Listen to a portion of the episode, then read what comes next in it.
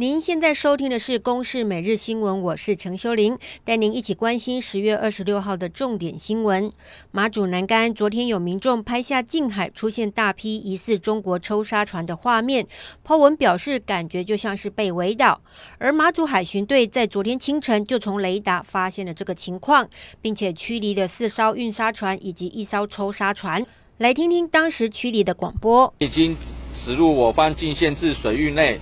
啊，这个水域内不可停留，更不可锚泊，请立刻离开，请立刻离开。由于大部分的中国抽沙船都在六千公尺禁限制水域之外，因此海巡人员无法执法。而目前已经增派了一千吨新北舰到当地水域来驱离越界抽沙船。接着来掌握本周的天气，大家要把握今明两天的好天气，因为这是受到了东北季风减弱的影响。除了北部跟东半部云量会比较多一些之外，其他地区都是多云到晴的好天气。不过到了礼拜三、礼拜四，台湾将会受到今年第十八号台风莫拉菲外围环流带来的水汽影响，降雨的几率会变多，而且礼拜四也会转凉。而预计礼拜五、礼拜六最冷，空旷沿海低温会掉到十七度左右。来听听气象局预报员陈建安的说明。到了下周五、下周六的时候，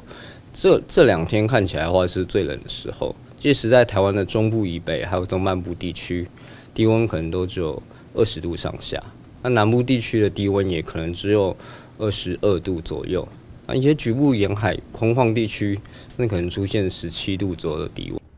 台股盘中零股交易新制今天上路，跟过去最大的差别就是不用再等每天一次的盘后交易，盘中随时都能够买卖零股。每天早上九点十分第一盘撮合，而之后每三分钟集合竞价撮合，到下午一点半收盘前，总共会撮合八十八次，再加上盘后撮合一次，一天总计会有八十九次的零股交易，将可以吸引许多小资族买盘进场。不过要提醒，零股买卖只限电子下单，而且每一次交易都会有手续费，小资族要投资前可得要多留意。而今天台积电史上盘中第一盘零股交易成交了九千零九十一股，红海零股第一盘则是交易成功了一千七百八十五股，大力光第一盘则是成交了七百九十四股。